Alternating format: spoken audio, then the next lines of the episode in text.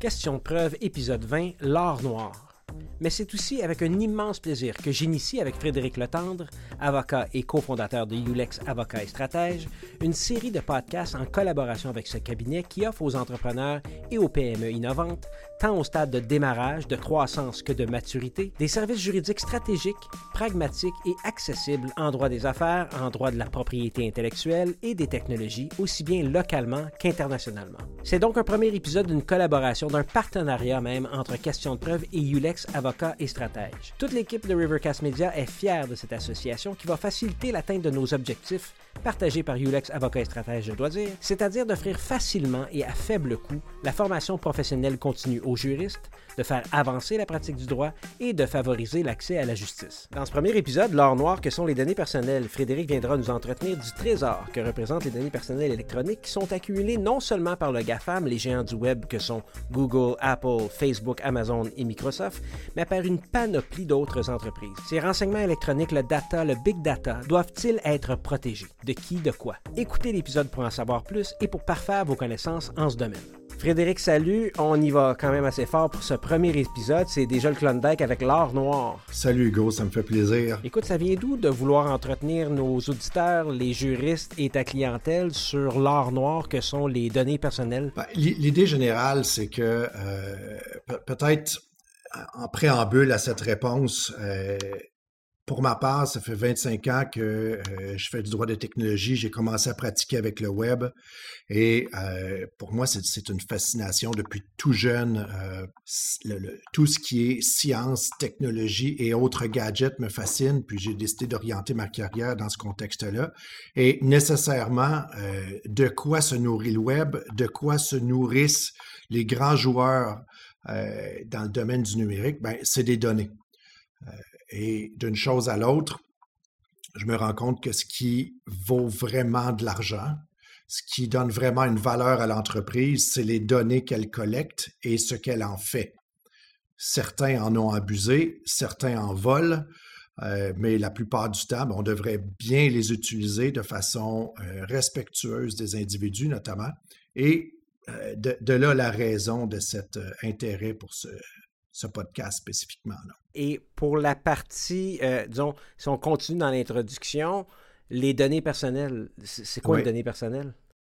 Bon, une donnée personnelle, il y, a, toutes sortes de définitions, dépendant des juridictions, dépendant des, pays, euh, et même au Canada, dépendant des provinces, mais généralement, on va s'entendre pour qu'un euh, renseignement personnel soit une information qui permette d'identifier un individu. On doit le concevoir de façon très large, c'est-à-dire que ça va aller au-delà du prénom et du nom. On va inclure euh, potentiellement des adresses courriels, des numéros de téléphone, des adresses civiques, bien évidemment, numéro d'assurance sociale, permis de conduire, passeport, euh, information sur euh, éventuellement votre religion, votre état de santé, votre état marital, etc. Mm-hmm. Et c'est une information ou un renseignement qui serait non personnel pourrait éventuellement, jumelé à d'autres, devenir personnel.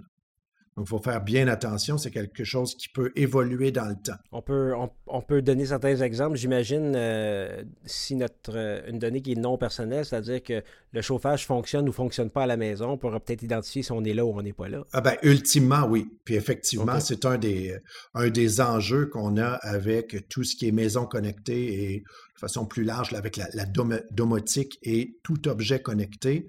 Euh, si on réussit à coupler certaines informations, on peut effectivement arriver à déterminer les habitudes d'un individu ou d'un groupe d'individus euh, particuliers. Mm-hmm. Et avec l'exemple de la maison que tu donnes, effectivement, si nos instruments dans la maison détectent la présence ou l'absence d'individus, bien rapidement, euh, en croisant toute une série de données, on va pouvoir déterminer que le mardi à 3 heures, il n'y a jamais personne dans cette maison-là, mm-hmm. ou que euh, les enfants arrivent de l'école généralement à telle heure. Et on va coupler ça ensuite éventuellement avec des données de consommation parce que bientôt, euh, frigo et autres appareils électroménagers vont être connectés. Donc, on va savoir à la limite qui boit le plus de lait à la maison. Je caricature un peu, là, mais euh, qui fait le lavage, quand on fait le lavage, qu'est-ce qui est consommé, combien de quantité de houmous vous mangez. Euh, on peut arriver jusque-là. Là. et, et ça a une valeur. Et ça a nécessairement une valeur. Et est-ce que ça a besoin d'être est-ce que nous, les consommateurs ou, ou les, les, personnes qui sont visées par ces données personnelles-là, est-ce qu'on a besoin d'être protégés de ça? on a nécessairement besoin d'être protégé. Bien, évidemment, nécessairement. C'est un choix euh, politique d'être protégé ou pas. La plupart des gouvernements font le choix de protéger leurs citoyens.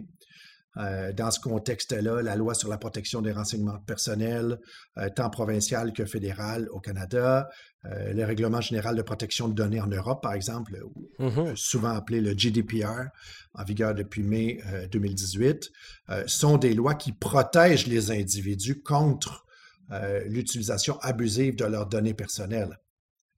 Hmm. Et donc, oui, personnellement, je crois que nous devons être protégés parce que ce serait beaucoup trop facile pour de très gros joueurs de savoir qui nous sommes et d'utiliser sans limite des données qui nous euh, sont propres.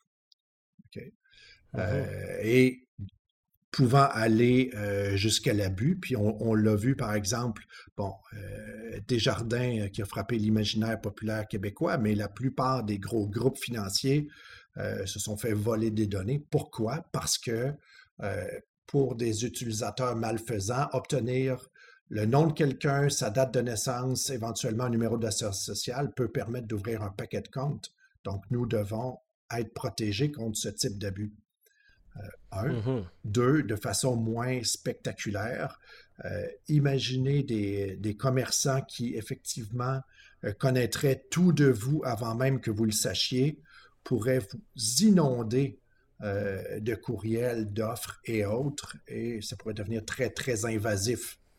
Fait que le fameux avant même qu'on le sache, on fait référence un peu à l'intelligence artificielle, j'imagine. Euh, oui, notamment. Euh, maintenant, on appelle ça l'intelligence artificielle. Avant, on appelait ça big data ou autre, mais tout ça sont des composantes ultimement de, de l'intelligence artificielle. Mais effectivement, si on a des solutions technologiques tellement puissantes qu'elles peuvent anticiper le comportement de consommateur, euh, mm-hmm. ça, peut devenir troublant. Et euh, je, fais une grosse différence entre ceci et euh, l'idée qu'avait par exemple Steve Jobs à l'époque de créer un nouveau produit à l'intention de consommateurs qu'il ne savait pas qu'il voudrait ce produit-là. Je vois ça de façon très, très, très différente. Pour lui, ça a été plus je dirais, mmh un, coup de génie. Euh, ça, c'est une chose. Et je veux faire la différence entre un, entrepreneur ou des entrepreneurs visionnaires et la collecte et l'utilisation de données à outrance pour nous vendre encore plus de biens et de services. Et quand on parle de l'or noir, l'or noir, c'est le pétrole, donc c'est un peu un combustible derrière tout ça. Tu es en train de me dire que les entreprises peuvent utiliser toutes ces données-là pour vendre encore plus et peut-être nous vendre des produits qu'on ne savait même pas qu'on avait besoin. Euh, avec la distinction que tu viens de nous faire, c'est pas parce qu'on invente un nouveau produit qu'on ne savait pas qu'on en avait besoin, mais euh, c'est un, peu ça. Le, but ultime de tout ça, c'est de nous vendre euh, ou utiliser ces données-là pour soit nous monétiser nous autres ou nous vendre d'autres choses. Les, Facebook de ce monde ont, ont comme prémisse de base cette notion-là d'utilisation des données. Qu'est-ce, que, qu'est-ce qui rend Facebook ou les, les GAFA si attrayants? C'est qu'il y a une masse de gens qui consomment euh, ce qu'ils ont à offrir. Les commerçants peuvent se connecter d'une façon ou d'une autre à ce pipeline d'informations et les réutiliser pour les, monétiser, euh, comme je le disais tout à l'heure, à outrance ou de, façon très, euh, très, très importante. Hmm. À partir du moment où vous savez que dans une région spécifique, euh, on consomme en grande quantité tel ou tel produit, bien, on va orienter évidemment nos efforts commerciaux dans cette direction-là. Si par contre euh, le, besoin n'existe pas, puis on veut utiliser ces données pour pousser dans la gorge des consommateurs tel ou tel produit, bien là, je commence à avoir un problème. Ou si des personnes moins bien intentionnées, y compris des gouvernements, utilisent ces données-là pour d'autres raisons, notamment brimer la liberté, euh, ça me pose problème. On a vu récemment, par exemple, Amazon stopper la vente de solutions logicielles permettant la reconnaissance faciale pour éviter certains abus, Mhm. pour prévenir certains abus. Je ne voudrais pas qu'on tombe dans un état qui ressemblerait un peu à ceux qui l'ont vu au film Minority Report, où on va arrêter des gens avant même qu'ils aient commis euh, leur crime. Euh, ça, ça me pose problème. Ou tu peux plus mettre un pied dans la rue sans que quelqu'un, Big Brother, sache que tu es là. Ça, ça me pose problème. Un des, des- principes de base en matière de protection des renseignements personnels ou de vie privée, c'est l'utilisation strictement nécessaire des renseignements personnels pour un but précis euh, et non pas euh, l'utilisation de toutes les données pour toutes les fins. Donc, on doit Mhm. circonscrire l'utilisation. Or, dans certains États plus, disons, totalitaires ou plus contrôlants, on a une source extraordinaire d'informations pour contrôler notre population. Parlons de la Chine, parlons de la COVID, parlons euh, de, des, des applications de paiement qu'eux autres Mhm. ont, dont Alipay, toutes, le- toutes ces choses-là, où ils sont capables justement de faire un profilage de leur propre population. Ouais. C'est un peu ça que tu. Et, et quant à moi, ça, ça devient euh, excessivement dangereux. Et même les gouvernements doivent être contrôlés. Euh, ben, évidemment, je, je vous donne ma vision de Canadien favorisé dans la vie, là, euh, dans un pays qui se veut démocratique, respectueux des, des droits et libertés. Évidemment, je suis teinté dans mon commentaire. Quelqu'un qui veut, comme la Chine ou d'autres gouvernements, mieux contrôler sa population, ben, il aurait un, un discours différent du mien nécessairement. Mais avec euh, ma vision, je pense Mhm. qu'effectivement, tout État qui voudrait utiliser dans un but de, contrôle absolu de sa population, utiliser des données personnelles, quant à moi, ça devrait être illégal. Mais au Canada, on a quand même des droits fondamentaux qui sont protégés, nos, Exact. nos- notre droit à la vie privée. On a quand même un système démocratique qui permet au moins de sortir quelqu'un du pouvoir si euh, à tous les quatre ans là, ou, euh, ou quand, Ouais. quand les élections sont déclenchées. Est-ce que c'est suffisant selon toi? Ben, c'est suffisant. Je trouve qu'au au Canada, on, on a fait quand même un, un bon usage, puis on a une bonne conscience de façon générale là, de ces, ces questions-là. La loi sur la protection des renseignements personnels fédérale qui, qui touche la plupart des individus est une loi qui a, qui a grosso modo 20 ans.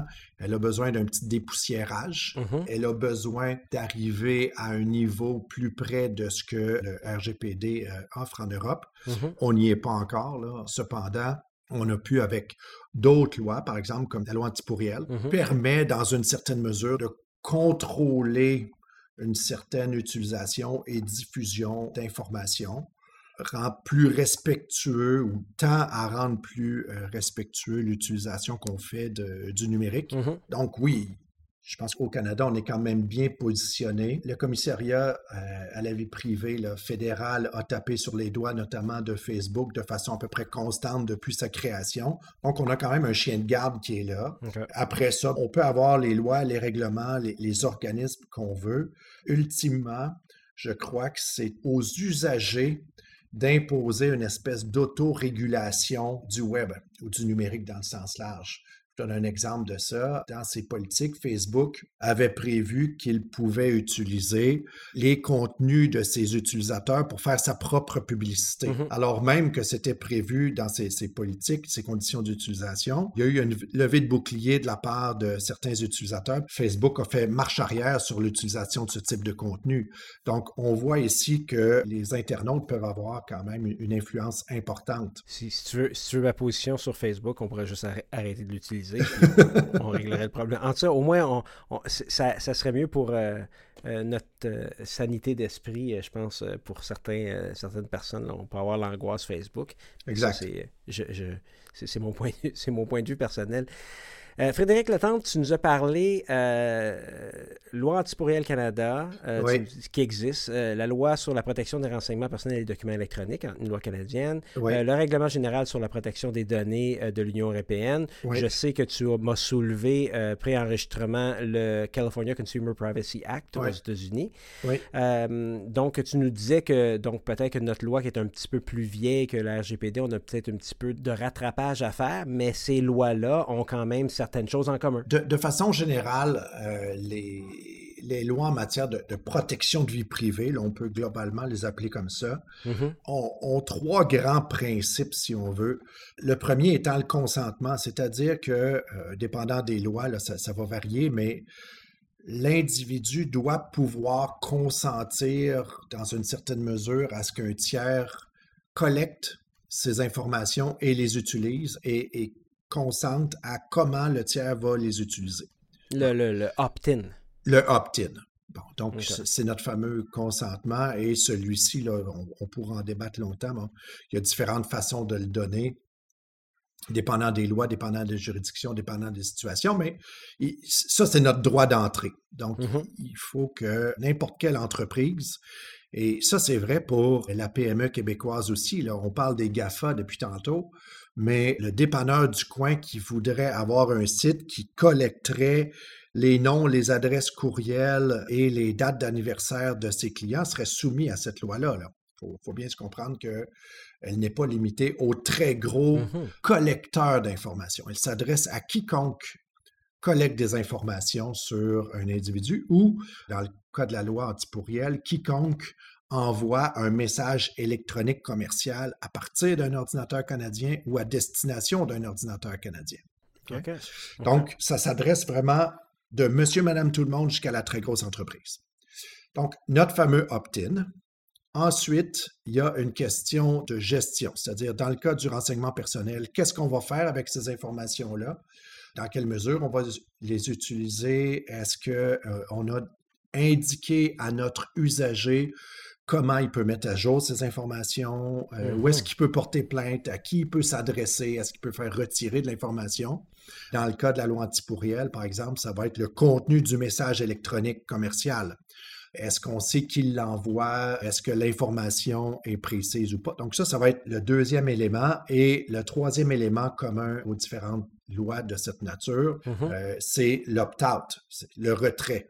Il faut des mécanismes efficaces fonctionnels qui permettent à quiconque a subi une information personnelle ou un courriel de demander à la personne qui a collecté l'information de retirer cette information ou de retirer la liste de courriels de la liste d'envoi. donc, euh, c'est pas juste pour le futur, c'est pas juste se sortir d'un service, c'est dire, moi, je veux plus continuer, mais je veux aussi que tu sortes, tu retires tout ce que tu as sur moi dans le passé, c'est ça? Là, tu glisses un peu vers le droit à l'oubli. Il faut faire attention. C'est-à-dire que mon commentaire pour le Canada mm-hmm. est à l'effet que, euh, en matière de pourriel, c'est de retirer ton adresse courriel ou ton adresse électronique, qui peut être un numéro de cellulaire, qui peut être ton adresse de messagerie euh, Messenger, LinkedIn ou peu importe, euh, de retirer cette adresse-là d'une liste. Ça, c'est la loi anti-pourriel. En matière de renseignements personnels, c'est de retirer tes renseignements personnels de la base de données de celui de l'entreprise qui a collecté les données en question.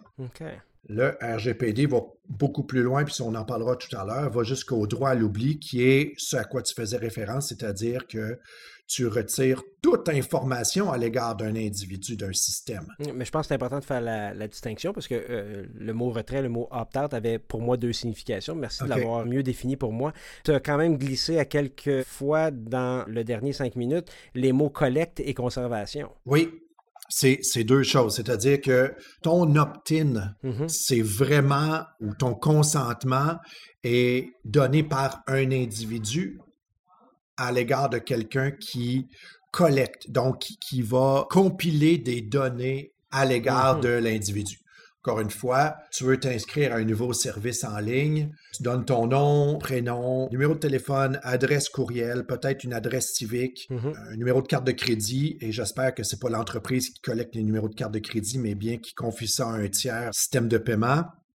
Euh, et toute autre information, date d'anniversaire parce que l'entreprise envoie une carte virtuelle à chaque fois que c'est ta fête, peu importe. Mhm. Ça, c'est la façon cute de le présenter, mais en même temps, avec un nom, une adresse, un code postal, une date de naissance, tu commences à avoir un persona pas mal plus précis. Hmm. J'ai-tu le droit de demander à l'entreprise où on conserve ces données-là? tout à fait. Et sans rentrer dans les détails, parce que ce ne serait pas intéressant dans le cadre d'un podcast, mais l'annexe à la loi sur la protection des renseignements personnels fédéral euh, décrit dix grands thèmes qui devraient se retrouver dans notre politique de confidentialité de site web ou d'application, par exemple. Euh, et c'est un peu à quoi je fais référence depuis tout à l'heure, où je dis, ben, l'entreprise qui va collecter des informations sur vous doit vous demander la permission, doit vous indiquer pourquoi elle collecte, quelles sont les fins, euh, qu'est-ce mm-hmm. qu'elle fera avec l'information. Elle doit s'engager envers vous à collecter le strict minimum et utiliser le strict minimum, doit prévoir un processus de plainte, euh, doit prévoir un processus de euh, mise à jour, doit vous informer qu'elle prend des moyens technologiquement suffisants et nécessaires pour protéger vos informations. Mm-hmm. on, a plus de détails dans, à l'annexe de la loi. Mais en gros, ça fait le tour. Tu nous dis ça, c'est pour même la petite et moyenne entreprise euh, qui, chez vous, chez Ulex, euh, se fait dire ça. C'est pas parce que tu vends quelque chose en ligne, à partir du moment que tu demandes le nom, l'adresse où on va te le shipper, euh, ou ton adresse de facturation, ton adresse de livraison. Tout ça, ce sont des renseignements qui doivent être en guillemets, protégé selon à peu près ces dix principes-là.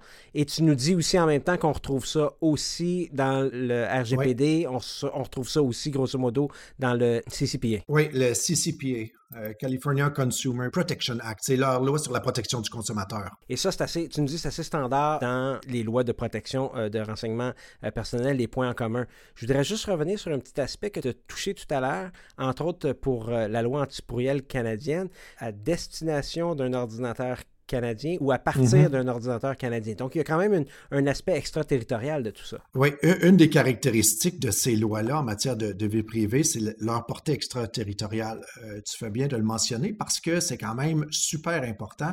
Je te donne un exemple. Lorsque le RGPD a été adopté en Europe ou a été mis en vigueur en Europe en mai 2018, beaucoup d'entreprises étrangères, dont canadiennes, puis on a eu beaucoup de questions dans ce sens-là, disaient, ben, c'est en Europe, ça ne s'applique pas à moi. Non, non, non ça, s'applique également à toi. Tu donnes l'exemple de la loi antipourrielle où dans la loi, on vient dire, ben oui, tout message électronique commercial envoyé à un appareil canadien ou reçu d'un appareil canadien, mm-hmm. ben, la loi s'applique à ces personnes-là. Donc, tu peux pas aller dans un café dans la sympathique ville de Burlington, dans le Vermont, pour faire ton spamming canadien, OK? euh, tu ne respecteras pas la loi. À l'inverse, ben à l'inverse, de façon similaire, le RGPD va s'appliquer à toute entreprise canadienne qui soit a une place d'affaires en Europe, a des ventes en Europe ou fait une étude de marché sur des Européens. OK? Donc, il faut faire très attention. Le CCPA californien va s'appliquer de la même façon aux consommateurs californiens à certaines conditions. La plupart de ces lois visent à protéger les résidents de cette juridiction-là indépendamment d'où vient la menace. Et, c'est important parce qu'avec l'Internet, on n'a plus de frontières. Hmm. Il n'y a plus de frontières physiques, il n'y a plus de limites territoriales. Il faut faire très attention. Donc, on pourrait se cacher dans toutes sortes de territoires avec la législation plus flexible pour aller commettre des gestes répréhensibles dans un territoire donné. Mm-hmm. Avant, c'était plus facile. C'est-à-dire que euh, lorsqu'il y avait des frontières physiques, bien, tu avais un brevet en Allemagne, bien, ça s'appliquait juste là. Donc, il fallait que l'infraction soit commise en Allemagne, basta. Mm-hmm. Maintenant, en matière de protection de données, comme on vise à protéger un citoyen d'une juridiction, bien, le geste fautif peut être commis de n'importe où sur la planète tant qu'il vise ce citoyen-là. OK, mais moi, j'ai la meilleure défense à tout ça, euh, Frédéric. Euh, donc, je suis euh, administrateur d'une petite et moyenne entreprise ici au, Québec. Je m'en viens de voir parce que la loi antipourrielle me dit que j'ai contrevenu à la loi. Puis je dis, ben non, non, c'est pas moi. Mm-hmm. C'est un de mes employés qui est allé à Burlington pour aller faire là. Donc, j'ai rien à voir là-dedans. Donc, j'imagine que la responsabilité personnelle des administrateurs, elle est exclue. Euh, ben évidemment, tu me poses la question tout en sachant la réponse. Euh, non, la, beauté de ces lois-là également, c'est que euh, tout comme on, l'a vu dans le passé pour la loi sur la protection des renseignements personnels et une plus vieille loi encore, la loi sur la protection du consommateur au Québec, mm-hmm. parce que on veut contourner le problème du voile corporatif, ces lois-là imposent une responsabilité personnelle non seulement aux administrateurs, mais on l'étend aussi aux dirigeants, toute personne qui pourrait être en position d'autorité, grosso modo, dans une entreprise. On va étendre ça à des représentants, dans certains cas, euh, des mandataires. Donc, ça va jusqu'à effectivement peut-être certains employés qui auraient participé activement euh, à la faute. Mm-hmm. Euh, et même des tiers, je pense au RGPD par exemple, ou une agence, puis probablement que la, loi antipourrielle irait aussi loin que ça, mais une agence de communication qui poserait certains gestes répréhensibles, Mhm. l'agence serait responsable et probablement que ses administrateurs aussi. Donc, il faut faire très, très attention et ça va plus loin que ça. Les lois sont rédigées de telle façon que les poursuites ou les, les- les condamnations pourraient euh, être prononcées contre des individus malgré le fait que la société soit, par exemple, en faillite ou que euh, la société n'ait pas elle-même été condamnée. OK. OK? Donc, ça, c'est euh, super important. Là. Et c'est tout à fait logique parce que ça serait beaucoup trop facile de contourner toute cette panoplie de lois déjà qui a une portée extraterritoriale. C'est compliqué d'aller poursuivre des gens à l'étranger ou de faire exécuter des jugements. Il faut un petit peu plus de pogne. Il faut que les dents de ces lois-là soient plus longues. Et ça m'amène à l'autre aspect coercitif de ces lois-là qui est l'importance des amendes ou des pénalités qui peuvent être imposées. Ouais, le RGPD, surtout, c'est énorme. À RGPD, c'est, euh, ça peut aller jusqu'à 20 millions d'euros ou 4 du chiffre d'affaires du groupe, chiffre d'affaires mondial du groupe. La loi antipourriel, on parle de 1 million de dollars maximum pour un individu, puis 10 millions pour une entreprise. Pensez pas que des amendes importantes n'ont pas été, ou des ententes importantes n'ont pas été prises, des montants importants n'ont pas été payés dans le cadre de la loi antipourriel. Sans rentrer dans les détails, il y a au moins une entreprise qui a payé plus d'un million de dollars de pénalité. Hmm. Et euh, des entreprises bien établies ont payé des 100, 150 000, 200 000 de pénalités. Ils font ça pourquoi? Euh, ils ils sont essayés? Non. Ou euh, ils ont dit ça, il n'y a personne qui va me pogner? Ou c'est juste qu'ils ont mal appliqué les dispositions de la loi? Je pense que si on était dans un, un examen, puis c'était un choix de réponse, on pourrait dire euh, l'une et ou l'autre de toutes ces réponses. Mhm. Euh, ça, ça varie vraiment beaucoup. Dans un cas, c'était le système de désabonnement ou de unsubscribed qui était défaillant, OK. fonctionnait pas comme il faut. Dans un autre cas, c'était l'information à l'égard des taxes qui était imprécise dans le message électronique commercial. C'est quand même important. Puis c'est, pas des petits. Là. En Angleterre, il y a British Airways qui a dû payer des sommes importantes. Au Canada, WestJet, euh, si je me rappelle bien, et s'il vous plaît, pas de mise en demeure de ces entreprises, mais je crois que Avis et Hertz ont dû payer des indemnités importantes. C'est, c'est pas les derniers venus, là. T'as dit s'il vous plaît, t'es correct. oui, c'est ça. Ceci dit, euh, le, si on n'a pas d'activité nécessairement en Europe, mais que nos, nos communications s'en vont jusqu'en Europe, ou le simple fait, comme tu nous as dit tout à l'heure, il n'y a plus de limite territoriale. Donc, le simple fait d'avoir un site web canadien peut être vu en Europe. Qu'est-ce qu'on fait avec ça? Il faut quand même faire attention à une chose. C'est pas parce qu'on a un site web qu'on est nécessairement soumis au RGPD ou à une loi d'un territoire ou d'un autre. OK. OK? Ça prend des critères plus objectifs que ceux-là. J'ai passé dessus rapidement tout à l'heure, mais par exemple, euh, si vous avez une place d'affaires en Europe, Mhm. ben, vous allez devoir vous conformer au RGPD, site web ou pas. À partir du moment où vous collectez des informations sur des ressortissants européens et que vous avez une adresse en Europe, ben, vous êtes soumis. Un. Deux, vous vendez en Europe, vous êtes soumis. Vous faites des études sur des ressortissants européens, par exemple études de marché, vous êtes potentiellement euh, soumis au RGPD. Mhm. Vous annoncez vos prix en euros sur votre euh, site web, vous êtes soumis au RGPD. Ah. Parce qu'on va présumer que vous voulez, c'est la seule place en Europe où il y a des euros. Hmm. Donc, on va présumer que vous vendez à des Européens, donc vous êtes soumis. Or, ce qu'on donne comme conseil à nos entreprises qui ne veulent pas être soumis au RGPD, parce qu'être soumis au RGPD, c'est pas mal plus compliqué qu'être soumis à nos lois canadiennes. Le cas échéant, s'ils vendent des biens physiques, euh, virtuels ou euh, des services, c'est d'exclure dans leur système toute vente à des Européens, Hmm. de paramétrer leur système de vente pour ne pas pouvoir vendre à des ressortissants. Empêcher toute vente ou créer, à la limite, une filiale européenne qui fera les ventes en Europe et il n'y aura qu'elle qui sera soumise au RGPD et pas la société canadienne, par exemple. Hmm. Évidemment, beaucoup de plateformes euh, l'offrent en disant, ben, euh, choisissez toutes les monnaies dans lesquelles vous pouvez tr- transiger, puis parce que vous voulez être hot puis pouvoir en parler au prochain 5 à 7, vous cochez euro. Gardez-vous une petite gêne, là.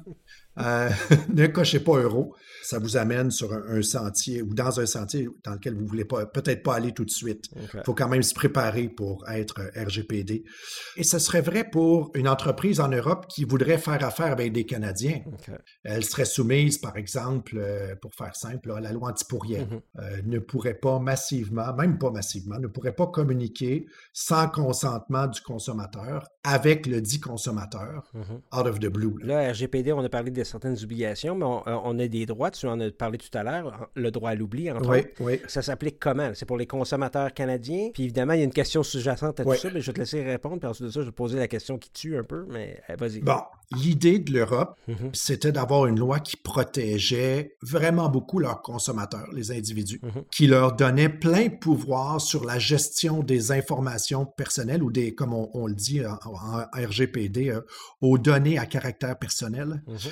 Donc, plein contrôle sur ces données-là. Ça va jusqu'à ce qu'on appelle euh, au, concept de droit à l'oubli, c'est-à-dire qu'un ressortissant européen pourrait effectivement demander à une société X, par exemple Orange, qui est une société de télécom en Europe, dire, ben, toute l'information que tu as sur moi, tu l'effaces et pas l'effacer à la Facebook. C'est-à-dire que quand vous supprimez une photo de votre compte, Facebook en garde une copie. L'idée à la base, c'était ça, qu'on donne à chaque ressortissant le plein pouvoir sur ses données. Si on fait affaire avec une PME de taille euh, petite et moyenne, puis on fait quelques transactions, ce principe-là s'applique relativement bien. À la limite, peut-être que dans un Facebook, ça pourrait technologiquement bien fonctionner. À partir du moment où tu dis, ben, voici mon ou mes comptes, tout ce qui réfère à ce compte-là, tu l'enlèves complètement. Disons, mm-hmm. technologiquement, je peux concevoir que ça puisse se faire.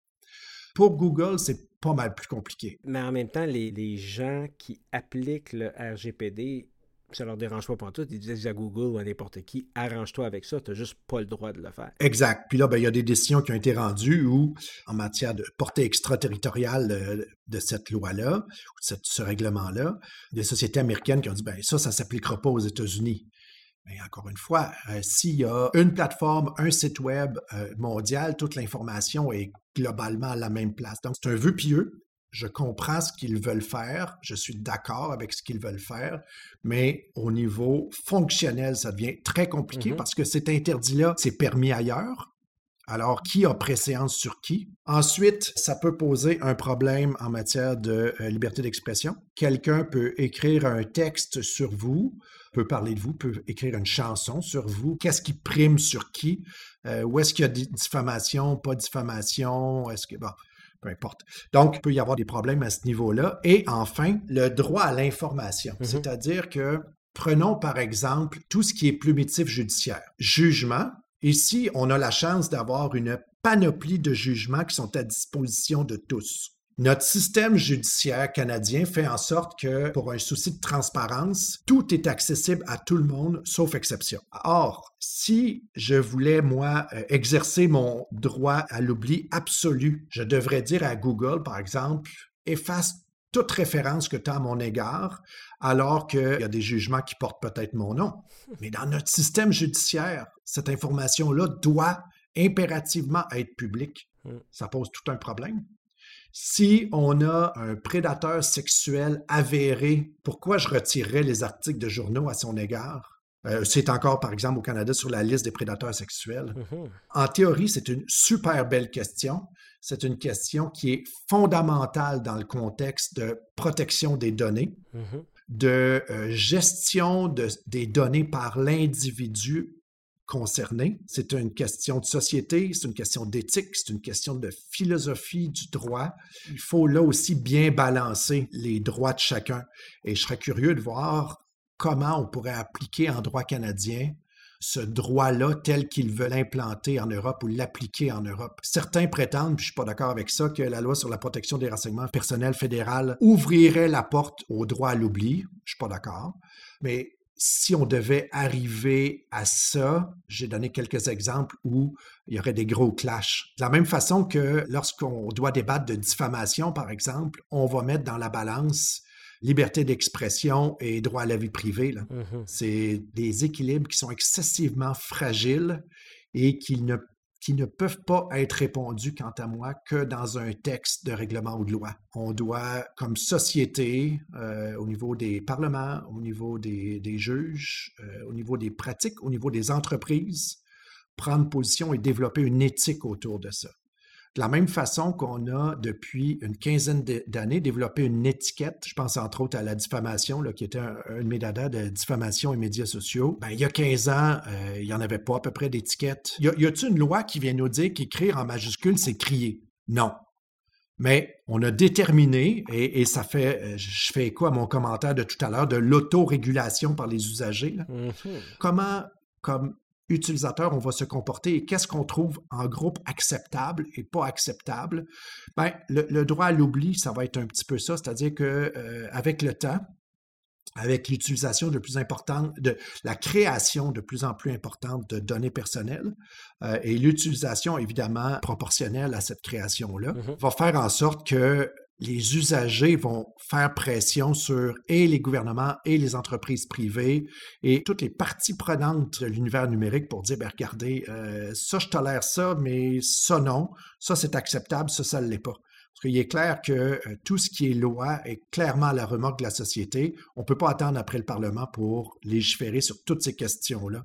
On doit, je pense, comme partie prenante du numérique, prendre les devants et chacun à notre façon, chacun à notre niveau, chacun dans nos rôles, faire en sorte qu'on ait une utilisation plus respectueuse des données. Et si une entreprise décidait, par exemple, d'implanter son droit à l'oubli privé et de mettre la technologie nécessaire en place, ben, grand bien lui fasse, il sera, il sera un exemple. Mhm. Ben, écoute, tu nous racontes tout ça. On a parlé un petit peu du Canada, on parle du RGPD, puis là, depuis le 1er janvier 2020, les taux s'est resserré sur les entreprises canadiennes qui veulent faire affaire aux États-Unis. Euh, on regarde la plus grande juridiction américaine, la Californie et son CCPA. C'est quoi les mises en garde qu'on a euh, comme entreprise canadienne? Écoute, on a un bout du spectre, euh, évidemment l'Europe, puis à l'autre bout les États-Unis, comme dans plusieurs plusieurs matières. Le CCPA, puis je ne veux pas rentrer trop dans les détails parce que c'est plus technique, mais ça vise essentiellement les très gros collecteurs et utilisateurs de données. Donc, ce que je vous dirais de façon plus large, que le CCPA. On parle du CCPA 1er janvier 2020, mais chacun des États, et c'est important de bien comprendre ça aux États-Unis, comme pour plusieurs autres matières, euh, ce sont des questions qui relèvent de l'État et non pas du fédéral pour l'instant. Donc, chaque État va avoir son CCPA. Je disais un article récemment sur celui de New York qui a un petit nom cute que j'ai évidemment oublié parce que j'oublie tout. À moins de me tromper, une petite recherche à New York, le New York Shield Act. C'est ça, c'est le Shield Act. Mais euh, chaque État est en train de, euh, de développer euh, sa propre protection, son propre système de gestion de données. Donc, mon commentaire, c'est si vous vous apprêtez à faire affaire de façon plus importante dans un État donné, mm-hmm. un État précis ou un groupe d'États précis, ben, renseignez-vous à l'égard de vos obligations, vos droits et obligations dans cet État-là euh, spécifiquement.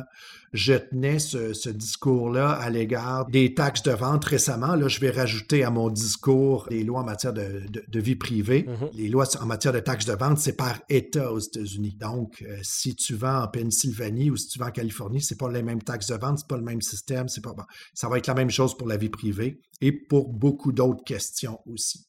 Donc, à faire attention. Si jamais vous lancez un truc et vous visez des citoyens américains comme clients potentiels, ben, soit anticiper où est-ce que pourraient se trouver les consommateurs de qui vous allez collecter des données mm-hmm. pour vous concentrer plus particulièrement sur ces États-là. Ça ne vous décharge pas de vous soumettre aux lois de chacun des États où vous collectez des données, mais commencez à vous conformer là et vraisemblablement, euh, j'imagine que euh, si vous vous conformez dans l'État le plus sévère des États-Unis, bien, vous devriez vous conformer à peu près dans le reste des États. Et le CCPA, je vais donner certains petits critères qui viennent du document que tu m'as transmis parce que je voudrais te poser une question qui vient avec ça. Donc, la compagnie ou l'entreprise have annual gross revenues in excess of 25 million dollars, mm-hmm. possesses the personal information of 50,000 people or more, consumers, households, or device, mm-hmm. earns more than half of its annual revenue from selling consumers' personal information. Donc, le droit d'entrée, si je peux me dire, est beaucoup plus élevé. La question que j'ai pour toi, c'est un peu plus philosophique, on n'en avait pas parlé avant, mais peut-être que tu une réponse pour moi. Le euh, GDPR semble ratisser beaucoup plus large que le CCPA. Qu'est-ce que tu en penses? C'est mieux? C'est pire? c'est pas mieux. C'est comme je l'expliquais tout à l'heure, puis je donnais l'exemple du, euh, du, spectre. L'Europe a décidé d'octroyer une très grande protection à ses ressortissants mm-hmm. et leur donner énormément de pouvoir à l'égard des renseignements qui les concernent. Et on a les États-Unis à l'autre bout qui disent ben vous n'avez pas tant de pouvoir que ça, puis vos données personnelles sont essentiellement un bien commercial qu'on peut transiger à certaines conditions et euh, voici certaines exceptions. Comme je le disais aussi plus tôt, le CCPA s'adresse principalement aux très gros groupes, peu d'entreprises de petite taille qui vont détenir autant, avoir un chiffre d'affaires tel que tu le mentionnais et euh, détenir autant d'informations sur euh, un groupe. Cependant, là où il faut faire très, très attention, c'est le 50% des revenus provenant de la vente des données personnelles. Mhm. Donc, vous pourriez être une entreprise qui peut remplir les deux premiers critères, c'est-à-dire peut avoir des revenus de plus de 25 millions, peut détenir des informations sur 50 000 personnes, mais est-ce qu'elle gagne plus de la moitié de son revenu en vendant des, informations personnelles. Ça, c'est rendu plus rare, j'imagine. Ça. Ben, en fait, euh, dans une certaine mesure, comme aux États-Unis, ces données-là sont la belle matière à monétisation. Est-ce que le chiffre d'affaires de Facebook provient de la vente ou de la, monétisation de l'ensemble de ces données? Probablement. Oui, clairement. Et tu vois comment j'ai été habile, euh, Frédéric Letendre. J'ai fait mon 360 parce que là, on retourne à l'or noir. Et voilà. C'est là où le bas blesse. Oui, oui. Euh, parce que Facebook, c'est une compagnie de pub. Elle vend de la pub, mais elle vend de la pub parce qu'elle connaît toutes ces informations-là de ses euh, utilisateurs. Exact.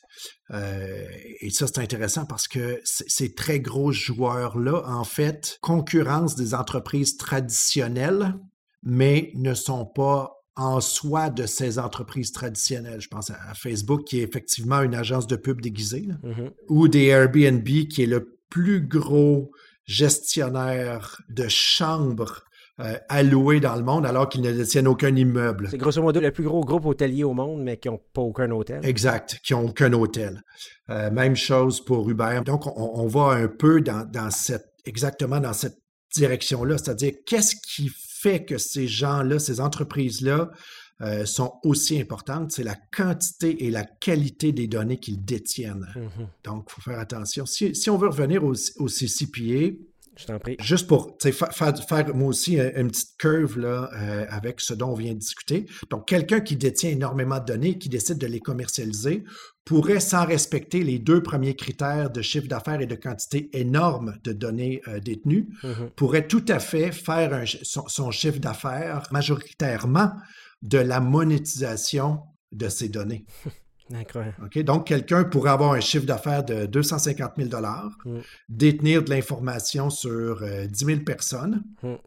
mais vendre... 90% de ses... Euh, dans son chiffre d'affaires pourrait revenir, pour, pourrait être euh, effectivement la vente de données. Et à ce moment-là, pourrait être soumis au CCPA. Donc, il faut, faire attention. En général, les gens vont vendre euh, soit des produits physiques, des produits virtuels, euh, un accès à une plateforme, un logiciel en mode SaaS ou des services cloud ou peu importe, c'est pas vendre des données. Euh, donc, quand, quand, je parle de vente de données, on va beaucoup plus s'approcher du GAFA. Alors, Frédéric Latendre, on a fait le tour du. On a parlé un petit peu des lois canadiennes, on a parlé du RGPD, on a parlé du CCPA.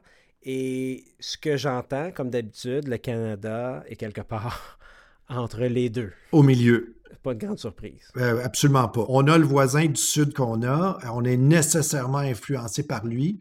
Cependant, on ne peut pas renier nos liens avec euh, l'Europe. Nos origines européennes, tant euh, anglo-saxonnes que latines, euh, on ne peut pas renier notre euh, proximité avec l'Europe non plus. En matière de juridique, sociétale et autres, on se situe euh, souvent entre les deux, parfois plus près de l'un que de l'autre, mais rarement complètement un, complètement l'autre. Et tout ce qui est vie privée, on n'est pas trop en ligne en fait avec les, États-Unis selon mon interprétation. On retient quoi de notre dernière heure d'entretien? Frédéric Latendre. Les données personnelles qui sont sur le web sont sur le cloud. il faut les protéger, il faut les garder. C'est clair. Euh, il faut en fait traiter les données personnelles comme un nouveau type d'actif dont vous avez la, charge. N'importe quelle entreprise, en fait, s'il y a une chose qu'on doit retenir d'aujourd'hui, c'est que toute cette question, tous ces débats à l'égard des données personnelles ne sont pas réservés aux GAFA. Les données personnelles sont l'apanage de toute entreprise, tout citoyen qui collecte des données sur quelqu'un d'autre. Donc, vous avez une start-up, vous avez une entreprise en croissance, vous êtes une entreprise mature, vous avez une quantité phénoménale ou pas d'informations sur des individus, vous avez un carnet d'adresses bien garni ou pas, les lois s'appliquent à vous. De façon différente, mais elles s'appliquent à vous. Et on ne peut plus aujourd'hui, en 2020, faire fi de ça. Et n'importe qui qui développe une nouvelle application, un nouveau site web, un nouveau système pour connecter des gens, peu importe, va nécessairement collecter des informations sur des individus. Vous devez minimalement avoir des politiques de confidentialité et des politiques de protection de la vie privée qui tiennent compte de ça. Mais les clients, les, entreprises, il ne faut pas quand même qu'ils aient peur de ça. Au contraire. Ils ont de l'or noir dans leurs données. Il faudrait qu'ils en profitent, il faudrait aussi qu'ils le monétisent. Oui, et je pense que on, a vu dans le passé une espèce de, phénomène euh, greenwashing ou euh, acheter plus vert et je suis plus vert que mon voisin. Mm-hmm. Je pense que à terme on va le voir avec les données. C'est-à-dire que je pense qu'on va arriver à une étape où ça va être bien de dire ben voici moi je prends un soin particulier de vos données mm-hmm. et venez chez moi plutôt que chez mon concurrent parce que moi j'offre soit un vrai contrôle de vos données ou une meilleure protection ou peu importe. Mais je pense que ça va nécessairement faire partie du, futur et de façon plus, euh, plus économique. De plus en plus, lorsqu'on fait du financement d'entreprise, les investisseurs demandent, dans le cadre de la vérification diligente, à voir ce que l'entreprise fait en matière de protection de données.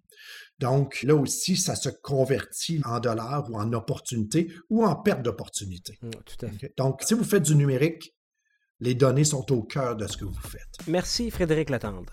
Voici ce dont nous avons discuté aujourd'hui. La genèse de tout ça, qu'est-ce qu'une donnée personnelle? On nous a entretenu à propos de la loi canadienne sur la protection des renseignements personnels et les documents électroniques, le règlement général sur la protection des données, le RGPD européen, de la loi canadienne anti-pourriel, du California Consumer Privacy Act de 2018, le CCPA californien, et comment on peut appliquer tout ça ici avec nos clients qui font du numérique pour apprendre les mots de Frédéric. Communiquez avec Frédéric Letendre chez Ulex Avocat et Stratège pour toute question en lien avec la protection des données électroniques. Tous les liens de ce qu'on a discuté se retrouvent dans les notes de l'épisode sur le web, dans la section questions de preuve site rivercastmedia.com et sous l'onglet Notes dans toutes les bonnes applications de podcast. Justement, abonnez-vous, faites subscribe dans votre application de podcast, que ce soit Apple Podcast, Google Podcast, Spotify, Pocket Cast. Nous sommes sur toutes les plateformes de podcast qui sont disponibles. Merci à Corinne qui a été ma recherchiste pour cet épisode. C'était sa première participation à ce titre avec Question de preuve et je tiens à souligner son excellent travail. Elle est présentement en stage en droit et travaille donc très fort ces temps-ci.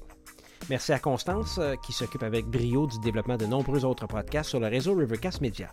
Le mot-clé pour cet épisode est protection. Il sera nécessaire pour vos crédits de formation. Allez sur le site rivercastmedia.com pour plus de détails. Donc le mot-clé, protection. Quand j'ai dit de vous abonner à Question de preuve, c'est pour ne pas manquer les nombreux prochains épisodes en collaboration avec Ulex Avocat et Stratège. Nous allons recevoir Maude Fréchette sur la gestion des ressources humaines, le retour au travail, les co-entreprises, les spin-offs. Dominique Lavin sur la mise en demeure, la force majeure, le litige. Virginie Sur la propriété intellectuelle et comment la protéger, l'innovation, la création. On aura aussi Bruno Provencher-Bordelot sur les risques de sécurité liés au télétravail et avec qui nous irons un peu plus loin dans les données personnelles. Évidemment, Frédéric Letendre va revenir pour nous donner de la formation sur bien d'autres sujets, tous en lien avec les besoins de vos clients commerciaux. Et moi, oui moi, je suis at HR Martin sur Twitter. N'hésitez pas à me tweeter pour discuter de sujets juridiques qui vous tiennent à cœur et qui font avancer la pratique du droit. C'est avec regret que je vous annonce le décès de René Gagnon, mon ami, le prof de musique privé de mon fils et moi, celui qui nous a aidés au tout début de Rivercast Media pour l'équipement, la prise de son et l'édition audio. René a composé la musique d'intro et de transition du podcast Question de preuve que vous entendez présentement. Il avait déjà donné ses idées pour la musique de la série judiciaire Innocentia. Il avait aussi pris le temps de nous envoyer un démo de la musique du podcast Le Google. Merci pour tout René, tu vas nous manquer. Cet épisode de Questions de preuve est le fruit d'une collaboration avec Ulex Avocat et Stratège. Pour plus de détails, rendez-vous sur ulex.ca.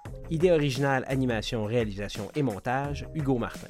Mon invité, Frédéric Letendre. À la recherche, Corinne Jacquet. À la musique, Feu René Gagnon. À l'équipement audio, Sergio Travaglione de Music Red One. À la direction générale, Constance Saint-Pierre. Ce podcast est une production Rivercast Media SA et rappelez-vous, tout est question de preuve.